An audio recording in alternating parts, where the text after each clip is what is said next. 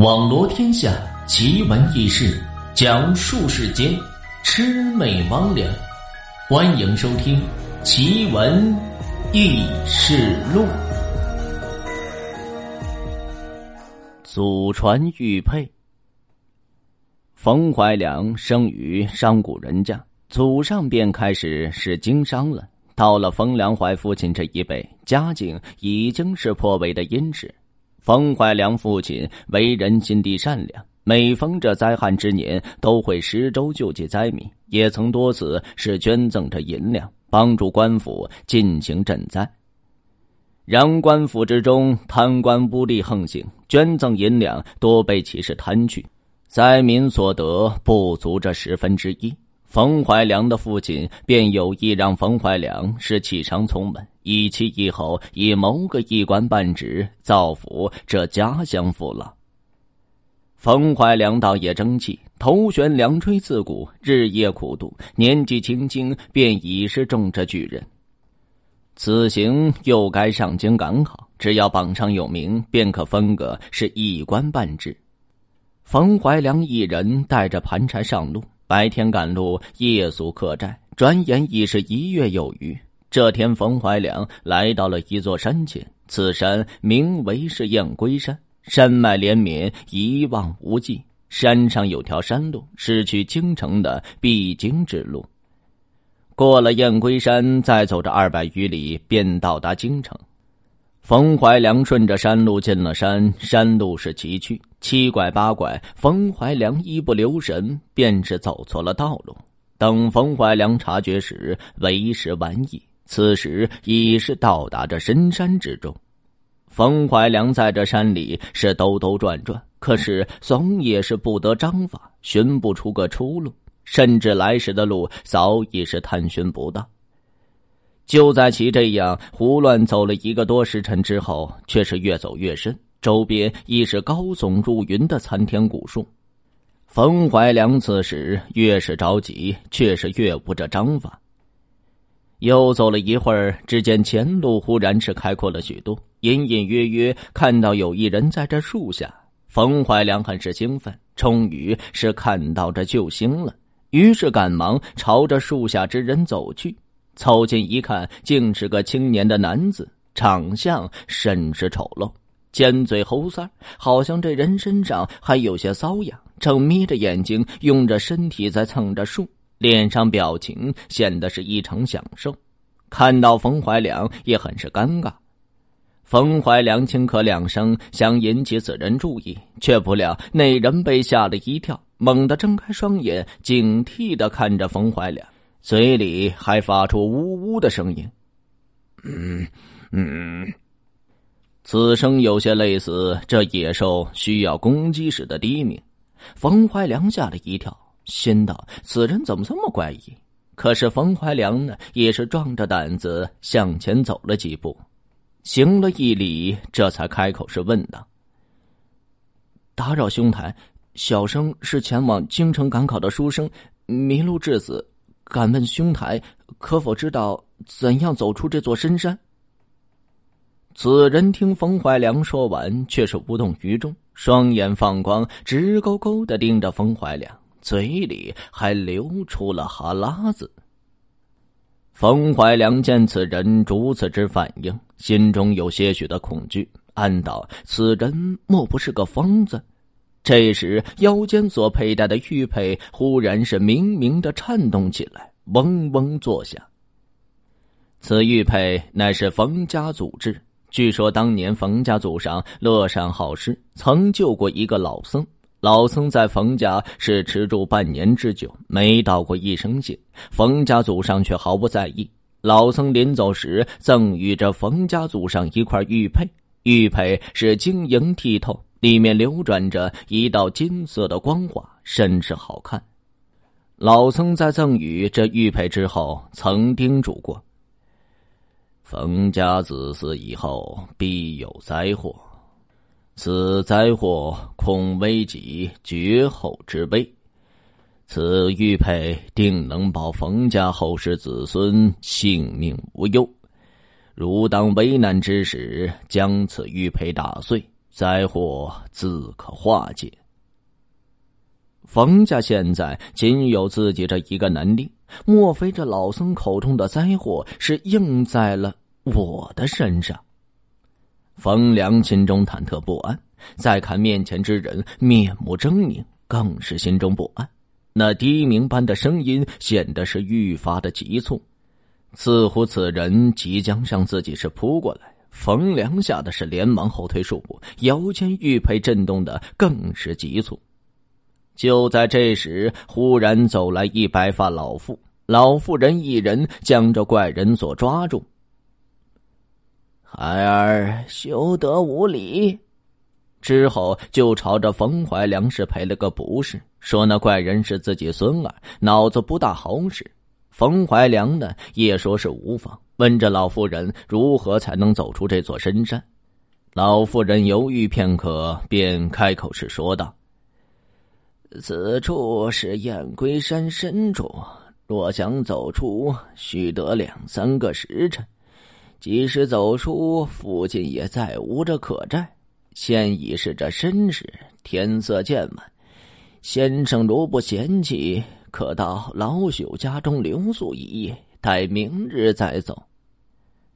冯怀良见天色还早，本不想留宿在这荒山老林。奈何这老妇人热情，自己是推辞不掉，只好是答应，向老妇人道了声谢，紧随着老妇人就走了过去。而那怪人则是跟在冯怀良身后，两人离得很近。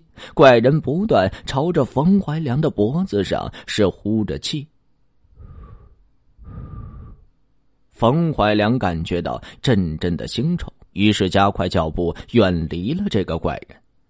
三人行走一会儿，来到了一处村落。村落里有不少人在墙角下是聊天晒伤，但让冯怀良感觉到奇怪的是，这些人全部都是蹲坐在地上，双手撑地，像是狗一样，与人的坐姿并不一样，显得是十分的诡异。而这些人在看到冯怀良的时候，眼神真是怪异。寻常人可不会盯着一个人愣看，否则会让人觉得不礼貌。但是这些人却是眼睛直勾勾的盯着冯怀良，好像是在看着猎物一般，这让冯怀良很是不安，而且腰中的玉佩也是在嗡嗡作响。终于是穿越过这群人，来到了一座院门前，而那座院门盖的是着实的气派。老妇人推门，将这冯怀良请入院中。落座后，老妇人让一下人打扮的女子是沏茶。女子虽然穿着很是简朴，但是面容姣好，生的朱唇皓齿，不由让这冯怀良是多看了几眼。不知为何，当女子给老妇人沏茶时，显得很是忐忑，手一抖，将这茶水是溅出来一些。女子当时就吓得是花容失色，跪地求饶。老妇人面带温色，冯怀良见此，连忙替此女子是求情。老妇人脸色这才有所好转，让那名女子是匆匆的退下。闲谈一会儿，老妇人让人端来酒菜，冯怀良向老妇人致谢。酒足饭饱之后，老妇人是出去了。冯怀良一人在这房中无聊，便来到这院中，又见到这名女子。而女子低头与这冯怀良擦肩而过，说了一句让冯怀良疑惑不解却又心生恐惧的话。女子行色匆匆，与他擦肩而过，低声的说了一句：“快逃！”冯怀良并未是仔细端详这句话什么意思，老妇人便从这屋中是走过来，他将冯怀良带入了一间厢房。让冯怀良晚上是在此休息。冯怀良谢过老妇人，老妇人出门之后，冯怀良躺在床上，想着今日所发生之事。首先呢，是这村中之人很是怪异，不像是正常人。自己护身的玉佩又是颤动不止，自己怕是有着性命之忧。再加上女子告诉自己的这句话，直觉告诉冯怀良，这个村中定有什么秘密。冯怀良躺在床上，越想越是后怕。他起身想要索性找到那名女子，是问个究竟，却是不知道该女子是住在哪间厢房。走到房门口时，朝着外面看了看，外面天色已黑，一个人都没有，静悄悄的。冯怀良走出房门，来到院子中间，实在不行，自己就逃吧，还问什么问呢？冯怀良心念于此，刚想要逃走，就在这时，却听到这柴房似有动静，好像是谁在里面悄声的哭泣。冯怀良踮起脚尖，小心翼翼的来到柴房，用手在窗纸上戳了个窟窿，朝里面这一看，是大吃一惊。只见里面有个铁笼，铁笼里关着的人正是让自己逃走的那个女子。冯怀良见此，赶忙是推开柴房的门，拿起木棍将铁笼是掰弯，让女子从中是得以逃出。女子拉起这冯怀良就要逃，刚逃到这院子，向林中是逃跑。冯怀良便大声问道：“究竟为什么要逃？这是怎么回事？又是谁把你关在这笼子里呢？”冯怀良心中全是这疑问。女子呢，跑的是气喘吁吁，却是不敢停歇，一边跑一边向着冯怀良道出了村中的真相。原来村中这些人可并非是人。而是一群狐狸幻化所成，他们模仿人类生活，修行时间久的狐狸行为举止与这人类是无异，修行差的便只是空有着人形，却是无法开口说话，也没有着人的心智。每当有人误入此地，要么被其是当做食物吃掉，要么就被当成是玩宠一般的饲养。而且每天都要伺候着这帮狐狸，稍有过错便会被毒打一顿，晚上便会被关入这笼子之中。冯怀良从女子口中得知，此女子叫做苏灵儿，与父亲一起是回老家探亲，却不料在这深山遭遇着山贼，父亲惨被杀害。苏灵儿惊慌之下是逃入深山，误入此地，被那老狐狸所捉住，做的这下人。每日都是提心吊胆，唯恐被这群妖怪所吃食。两人边说边逃，在这山林中是逃着逃着，忽闻前方有着异响传来。两人这时都小心翼翼的，是放缓了脚步，向着前面走去。走近这一看，顿时是大惊失色。只见前面开阔的地方，竟有无数只狐狸，皆是对着圆月进行吞吐。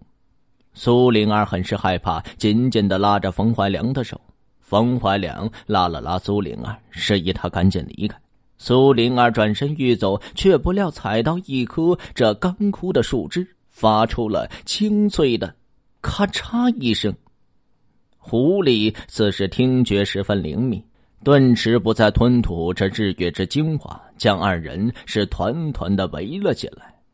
冯怀良此时腰间玉佩是嗡嗡的响个不停。冯怀良将玉佩摘下，拿在手上，玉佩竟发出道道光华，逼迫着这群狐狸无法是接近分毫。此时，一只浑身银白色的老狐狸是就地打了个滚化成一名老妇。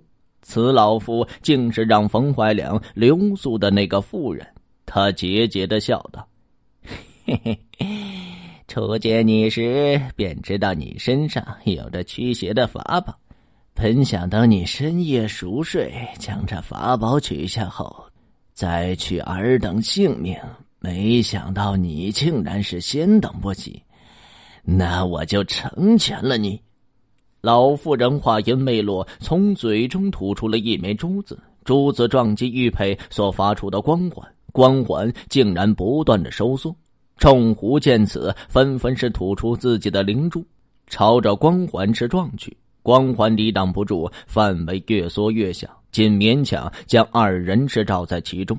危难之时，冯怀良曾记起受祖上帮助那名老僧所说的话：“当遇危难之时，将玉佩打碎，灾祸自可化解。”冯怀良将玉佩摔在地上，摔的是粉碎。玉佩之中那道金色光华瞬间是炸开，光华四射，耀得人眼都睁不开。黑夜如同白昼，四射的光华如同是实体，扫过树林，树叶簌簌落下。冯怀良感觉到一阵阵暖风吹拂，甚是的舒服。而那些狐妖被这光华所扫过，如遭遇着雷击，七窍流血而亡。顷刻间，妖狐纷纷倒地，竟无一幸免。冯怀良和苏灵儿是劫后余生，欣喜不已。二人在深山中行走多时，当着天空中出现着清晨的第一缕曙光。两人终于是走出了深山。出山之后，冯怀良见苏灵儿无家可归，便让他跟着自己去到京城。会试结束后，冯怀良榜上有名，与这苏灵儿同回着老家。冯怀良将途中之事讲给这父母所言，他们听完之后皆是唏嘘不已，对着苏灵儿也甚是喜欢。没过多久，冯怀良和苏灵儿便喜结连理。祖传玉佩播讲完毕。那么这个故事告诉我们一个什么道理呢？晚上一个人还是少走夜路，因为你不知道你遇到的人他是不是人。如果晚上一个人在大山里遇到这样一个老妇人，让你留宿在家中，那么听友朋友们，你会留宿吗？欢迎大家在评论区留言进行讨论。奇闻异事录本集播讲完毕。如果您也有这类的经历或者是故事，需要主播帮您进行播讲的话，或者您想要了解更多故事，欢迎关注微信公众号“梧桐说三二一”，梧桐说三二一的全拼。